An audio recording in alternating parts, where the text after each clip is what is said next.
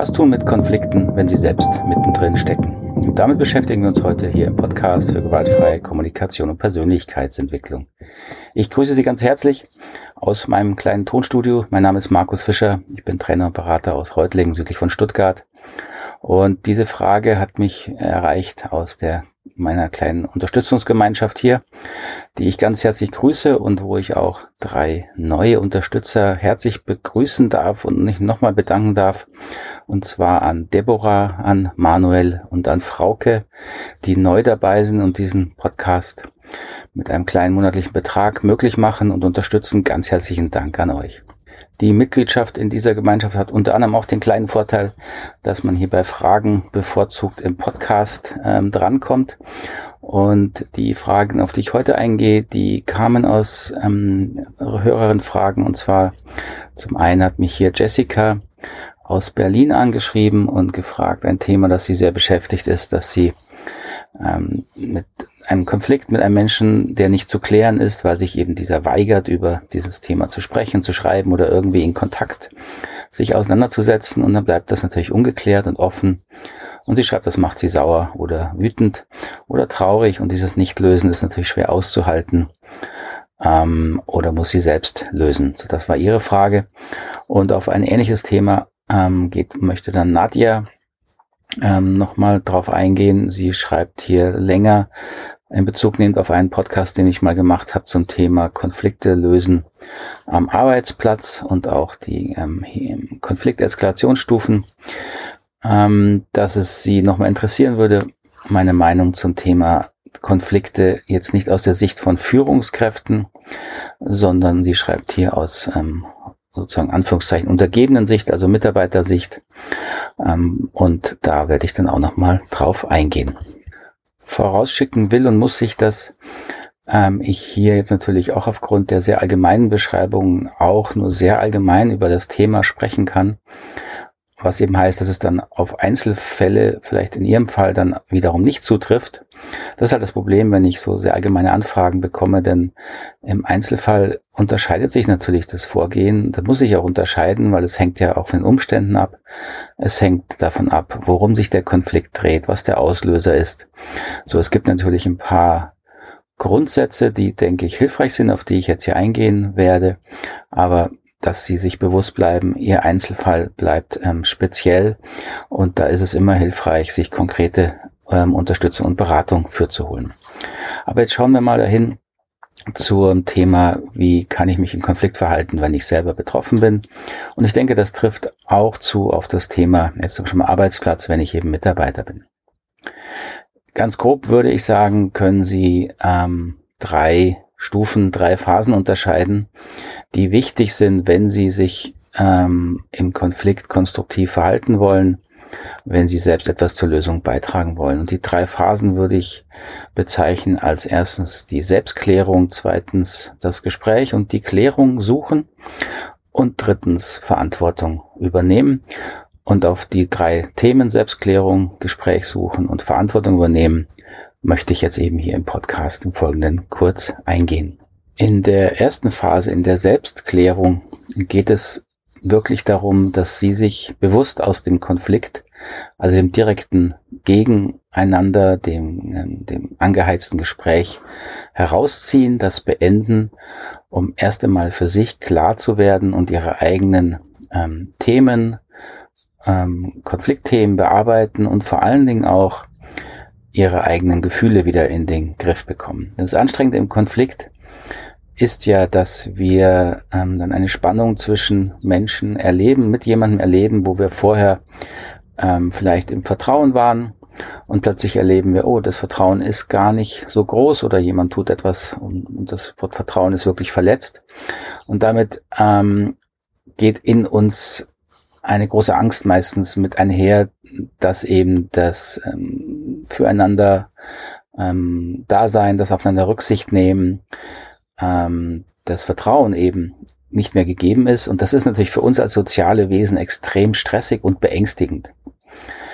Ähm, das ist ein Teil der, der Energie, der Angst, die in Konflikten meistens fast immer mit drin steckt.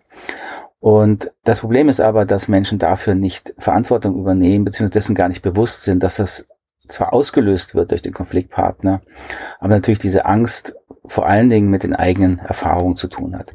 Und die erste Phase, die Selbstklärungsphase, kann Ihnen helfen, ähm, sich da wieder auch selbst zu beruhigen, ähm, wieder sachlich auf den Konflikt zu schauen und dadurch auch die Chance zu erhöhen, dass jemand, also auch ihr Konfliktbeteiligten, auch wieder bereit sind, überhaupt mit ihnen über das Thema zu sprechen. Also in dieser ersten Selbstklärungsphase sollten Sie sich wirklich damit beschäftigen und fragen Sie sich ganz ehrlich, was wollen Sie vom anderen und warum wollen Sie das? Über was wollen Sie sprechen?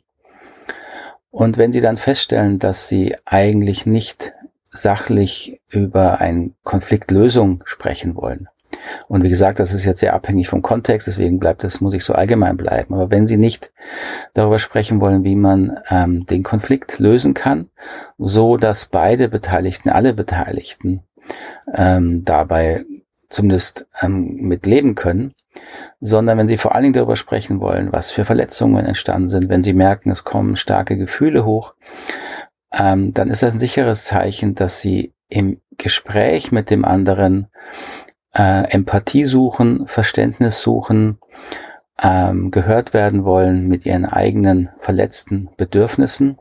Das heißt in meiner Sprache, sie suchen Empathie. Nun ist es in einem Konflikt fast unmöglich, Empathie vom Konfliktpartner zu bekommen, aus verschiedenen Gründen. Der hauptsächliche Grund, weil der andere genauso viel Empathie braucht und das heißt, sie sind beide unfähig, sich gegenseitig auf emotionaler Ebene so zuzuhören, dass der andere sich verstanden sieht. Das, was Empathie eben ausmacht. Und das heißt, die, eine der wesentlichen Aufgaben in dieser Selbstklärungsphase ist, dass wenn Sie merken, da kommen viele Emotionen hoch, die noch von diesem Konflikt stammen, dass Sie sich dafür zum einen selber Verständnis entgegenbringen müssen, also verstehen und verarbeiten, wie verletzt Sie sind, warum Sie so verletzt sind, an was Sie diese Verletzung erinnert. Wenn Sie in Ohnmacht beispielsweise kommen, können Sie ziemlich sicher sein, dass diese Ohnmacht sehr wenig mit dem aktuellen Konflikt zu tun hat, sondern sie wahrscheinlich viele Erfahrungen mit sich rumtragen, ähm, frühe Erfahrungen, wo sie eben ohnmächtig waren, wenn sie ähm, mit Menschen im Konflikt waren. Und damals waren es halt ihre Eltern. Und Kinder erleben da ganz viel Ohnmacht. Und je nachdem, wie die Eltern damit umgehen konnten und auch wie sie selbst damit umgehen konnten, äh, entsteht sehr häufig in Konflikten dann in Erwachsenen noch diese Ohnmacht, die sie dann auf den Konfliktpartner projizieren, in dem Sinne, der andere will mir jetzt bewusst schaden. Das ist ganz selten der Fall. Das, natürlich gibt es das, das will ich nicht bestreiten, aber das ist sehr selten der Fall. Sehr häufig erleben beide Konfliktparteiliche diese Ohnmacht, sprechen aber nicht offen darüber, können sie auch nicht, weil sie völlig unbewusst sind, ähm, wo sie eigentlich herkommt und sie wird halt auf den anderen projiziert. So für diese starken Emotionen braucht es eben erstmal diese Selbstklärung, die Selbstverarbeitung. Das können Sie zum Teil vielleicht selber schaffen, wenn Sie es aufschreiben, die Emotionen zulassen, nicht wegschieben, ähm, versuchen zu verstehen, woher diese Emotionen kommen, Verantwortung für ihre Bedürfnisse übernehmen, eben vor allen Dingen auch für das Bedürfnis für Empathie, für Verständnis und das nicht an den Konfliktpartner hängen. Denn genau dieses diese Strategie, dieser Weg, dass sie im Gespräch versuchen, im Konfliktgespräch vom Konfliktpartner dieses Verständnis zu bekommen, ist eine der wesentlichen Ursachen, dass sich Konflikte verschärfen und weiter eskalieren, weil eben, wie gesagt, der andere dazu nicht in der Lage ist. Er wird es abwehren. Das bewerten sie dann ganz schnell wieder als er gegen sie äh, oder sie ist gegen sie. Sie äh, da, will also kein Verständnis aufbringen ähm, und damit verstärkt, verstärkt sich einfach dieser Kreislauf. Und natürlich hat der Konflikt sehr wahrscheinlich auch eine inhaltliche, sachliche Ebene, um die es geht. Also irgendein Thema, um das gestritten wird, ein Problem, das gelöst werden muss, wo sie unterschiedlicher Meinung sind. Und auch hier geht es darum, sich selber sehr genau zu prüfen, ähm, dass sie dabei so sachlich und verständlich wie möglich bleiben können ohne eben wieder in starke Emotionen abzurutschen und vor allen Dingen in Emotionen abzurutschen, wo sie die Verantwortung auf den Konfliktpartner schieben. Es ist ja okay, dass wenn Sie, sage ich mal Beispiel, Sie haben einen Arbeitgeber und da ist Stress und dann steht natürlich Ihr Arbeitsplatz auf dem Spiel, ähm, dass Sie Angst haben ähm, um, um Ihre Zukunft, dass Sie vielleicht Sorge haben, kriegen Sie wieder einen Arbeitsplatz. Natürlich haben Sie dazu Emotionen. Wenn Sie aber dafür Verantwortung übernehmen, dann wird das im Konfliktgespräch spürbar und dann entsteht sehr wahrscheinlich sehr viel mehr Offenheit beim Gegenüber, ihnen überhaupt zuzuhören. Und Verantwortung zu übernehmen. Jetzt in diesem Beispiel hieße, zum, hieße eben, dass sie die Verantwortung dafür übernehmen, dass sie, äh, wenn sie Angst haben, ihren Arbeitsplatz zu verlieren, verlieren, dann ist der Verlust natürlich der Auslöser, aber die Angst zeigt eigentlich, dass sie kein Selbstvertrauen haben, einen ähnlichen oder sogar besseren neuen Job zu finden damit haben sie vermutlich viel Erfahrung, dass sie äh, ihren Selbstwert schwer aufrechterhalten können. Und dafür können sie nicht ihren, in dem Fall Arbeitgeber, verantwortlich machen. Diese Angst ist okay, die ist in Ordnung, aber die hat nur mit ihnen zu tun. Wenn sie es schaffen, also diese Themen, emotionalen Themen, die mit dem Konfliktbereich zu tun haben, in sich zu reflektieren und dafür wirklich Verantwortung zu übernehmen, hat das automatisch Auswirkungen darauf, wie Sie im Konflikt mit Ihrem Konfliktpartner sprechen und verhandeln. Und das führt eben sehr viel wahrscheinlicher dazu, dass der andere offen ist oder wird, überhaupt mit Ihnen zu sprechen. Und natürlich ist es wichtig, dass Sie sich auf der sachlichen Konfliktebene beschäftigen. Warum wollen Sie? Was genau wollen Sie? Was möchten Sie von Ihrem ähm, Konfliktbeteiligten? Was genau soll er tun? Wozu soll er zustimmen? Und wenn Sie es schaffen, die Emotionen, die da drin liegen, so zu verarbeiten, dass Sie wirklich Verantwortung übernehmen, so wie ich es gerade beschrieben habe, dann kommen diese Wünsche eben sehr viel wahrscheinlicher als offene Verhandlungsthemen rüber, als Bitten an den anderen. Und damit steigt die Wahrscheinlichkeit natürlich sehr stark, dass der andere sie auch so anhören kann, sie nicht so stark persönlich nimmt und damit äh, leichter mit ihnen in Verhandlungen gehen kann. Diese Selbstklärungsphase ist also extrem wichtig. Wenn Sie merken, dass diese Selbstklärung in Ihnen nicht dazu führt, dass Sie es schaffen, sich selbst zu beruhigen, würde ich Ihnen dringend empfehlen, ähm, dieses Gespräch mit jemand Drittem durchzuführen. Auf keinen Fall mit den Konfliktbeteiligten. Mit jemand anderen, der neutral dazu steht, der einen äh, unbefangenen Blick auf das Thema und auf Sie hat und Sie dabei unterstützen kann, diese Selbstklärung durchzuführen. Und das Ziel ist, wie gesagt, dass sie sich zum einen selbst beruhigen können und zum anderen auch Verantwortung für die Konfliktthemen und deren Lösung übernehmen können. Es kann dann auch sein, dass Sie in der Selbstklärung feststellen, dass Sie selbst gar kein Gespräch mehr möchten, weil Sie vielleicht festgestellt haben, dass ähm, das Vertrauen gar nicht mehr da ist, dass Sie wirklich einen anderen Weg suchen. Oder, oder, also auch dazu ist es wichtig, eben diese Selbstklärung durchzuführen, dass Sie wissen, warum Sie dann ein Gespräch suchen und wofür. So, das ist dann der zweite Punkt, die zweite Phase, das Gespräch, die Klärung suchen. Und für diese Phase ist es wichtig, vor allen Dingen, dass Sie rechtzeitig bemerken, wenn Sie wieder in diese Emotionen fallen, die Sie in Ihrer Selbstklärung kennengelernt haben und es dann hoffentlich schaffen, auch im Gespräch sich wieder selbst zu beruhigen. Nicht so stark versuchen, sich Empathie zu holen vom anderen, sondern diese Empathie selber aufbringen. Und das schaffen sie nur, wenn diese Selbstklärung vorher stattgefunden hat. Also das, was sie vom anderen wollen, erstmal selber schaffen und selber tun in einem Klärungsgespräch. Das ist äh, vermutlich der beste Weg, um das Gespräch zu entspannen und dann zu versuchen, auf einer sachlichen Ebene ähm, sehr genau hinzuschauen, was sind jetzt die gegenseitigen Wünsche, ähm, wie können die verhandelt werden, gibt es da Ideen? Und sobald es emotional wieder sehr angespannt wird, würde ich Ihnen empfehlen, äh, eine externe Unterstützung dazu zu holen, denn das bedeutet einfach, dass Sie es nicht schaffen, im Gespräch mit dem anderen entweder Ihre eigenen Konflikte so weit wieder zu beruhigen, äh, Ihre eigenen Gefühle wieder so weit zu beruhigen und in den Griff zu kriegen, dass Sie gut im Gespräch bleiben können, oder sie können, schaffen es auch nicht mit den Emotionen des anderen so umzugehen, äh, dass sie ihn unterstützen können, äh, wieder ruhiger zu werden und eben im Gespräch dabei zu bleiben. Der Faktor der Empathie, also die Fähigkeit der Selbstempathie beziehungsweise äh, die Empathie für den anderen ist dabei natürlich entscheidend. Und die Grundlage dafür ist, wie gesagt, ihre Selbstklärung, die sie vorher durchführen müssen. Im Gespräch können sie nur schauen, ähm, schaffen Sie es, diese emotionale Ebene so weit rückzuhalten? Wenn ja, dann sind Sie auf dem besten Weg, denke ich, auch auf der Sachebene erstmal zu schauen, was sind die widersprüchlichen äh, Wünsche und äh, wenn die emotionale Ebene ruhig bleibt, ist die Chance am größten, dass sie da hoffentlich gemeinsame Lösungen finden. Die dritte Phase habe ich genannt Verantwortung übernehmen und das bezieht sich jetzt ein Stück weit auch auf die Fragen, die ich anfangs hier eingebracht habe von den Hörerinnen. Also das Beispiel, jemand möchte nicht über den Konflikt sprechen, mit mir sprechen oder ich sehe mich in einer machtlosen Position in, am Arbeitsplatz, in einem Unternehmen, wo die Führungskraft nicht die Verantwortung übernehmen möchte, dass ein Konflikt ähm, besprochen wird so was dann tun, nachdem sie ihre Selbstklärung durchgeführt haben, nachdem sie ähm, sich bemüht haben, das klärende Gespräch zu suchen, mit oder auch ohne externe Unterstützung.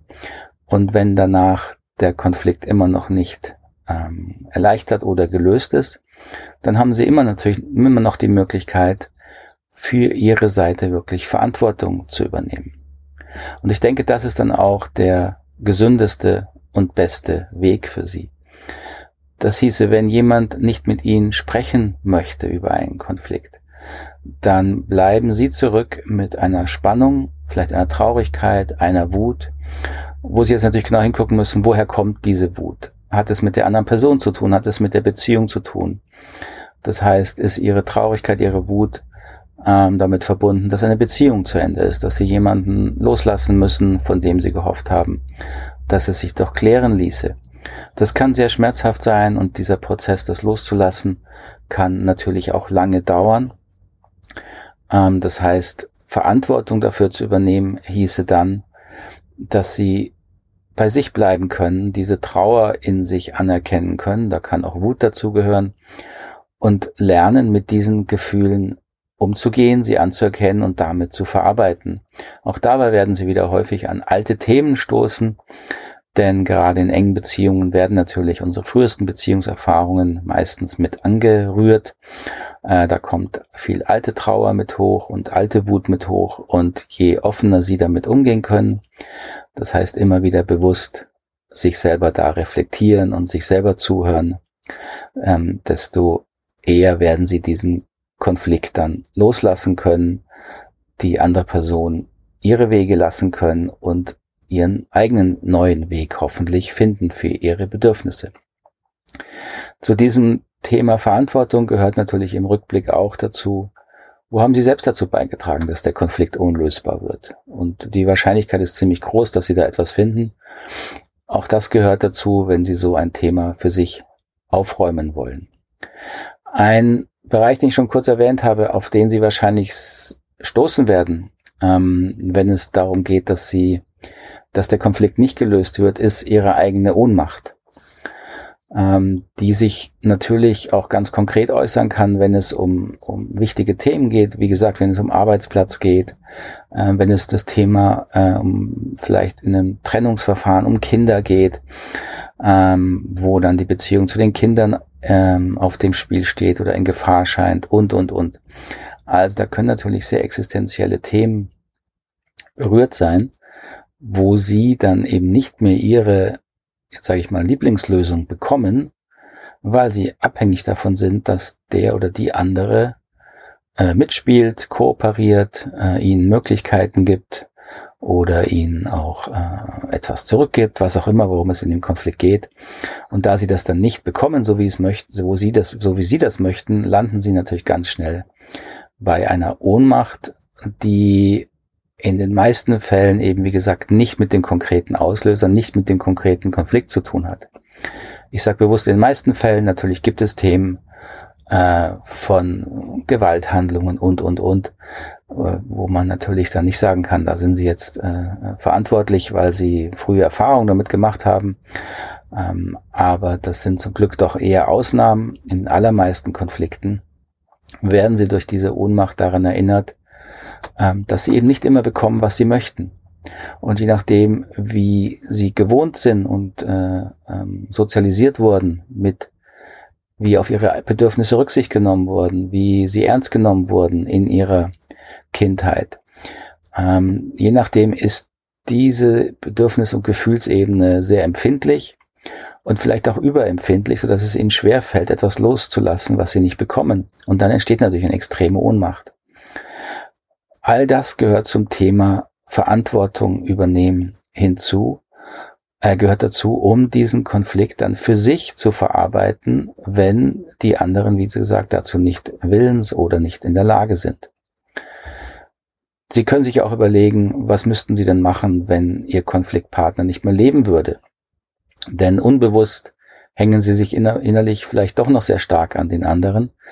Und dann kann man sich fragen, ja, was wäre, wenn er tot wäre?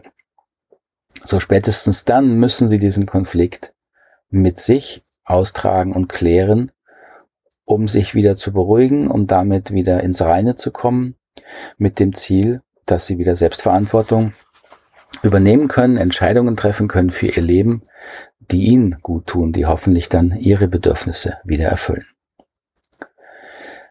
So viel zu diesem sehr komplexen Thema. Ähm, ich hoffe, das war nachvollziehbar. Ich weiß, dass es natürlich sehr allgemein war. Ähm, das liegt eben, wie gesagt, daran, weil im konkreten Kontext, in den konkreten Fällen muss man dann eben nochmal sehr genau hinschauen, welche dieser drei unterschiedlichen Bereiche, wie ich jetzt hier genannt habe, Selbstklärung, Klärungsgespräch und Verantwortung übernehmen, in welchem Ausmaß eine Rolle spielen. Und äh, natürlich kommt dann da auch irgendwann ein Bereich rein, der in das juristische Thema geht, den ich ja jetzt völlig ausgeklammert habe, der aber auch wichtig ist.